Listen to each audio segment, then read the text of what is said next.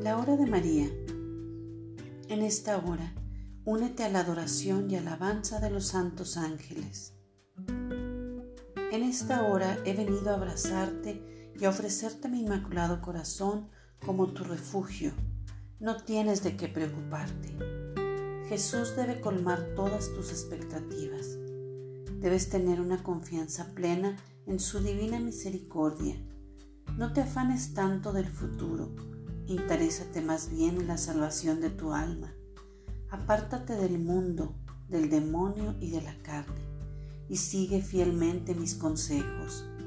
Lo único que pretendo es conducirte a Dios, sembrar en tu corazón grandes virtudes y hacer de ti heraldo del Evangelio, anunciador de la buena nueva. En esta hora, únete a la adoración y alabanza de los santos ángeles y acompaña a Jesús algunos minutos en su santo tabernáculo.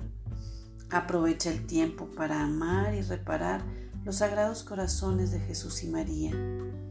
Eres muy privilegiado. La mirada de Dios está puesta sobre ti. Tienes una gran responsabilidad frente a Jesús.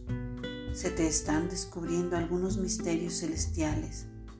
Ten en cuenta que al que mucho se le ha dado, mucho se le exigirá pero no tengas miedo. Si perseveras y eres fiel, llegarás al destino final, a la patria eterna.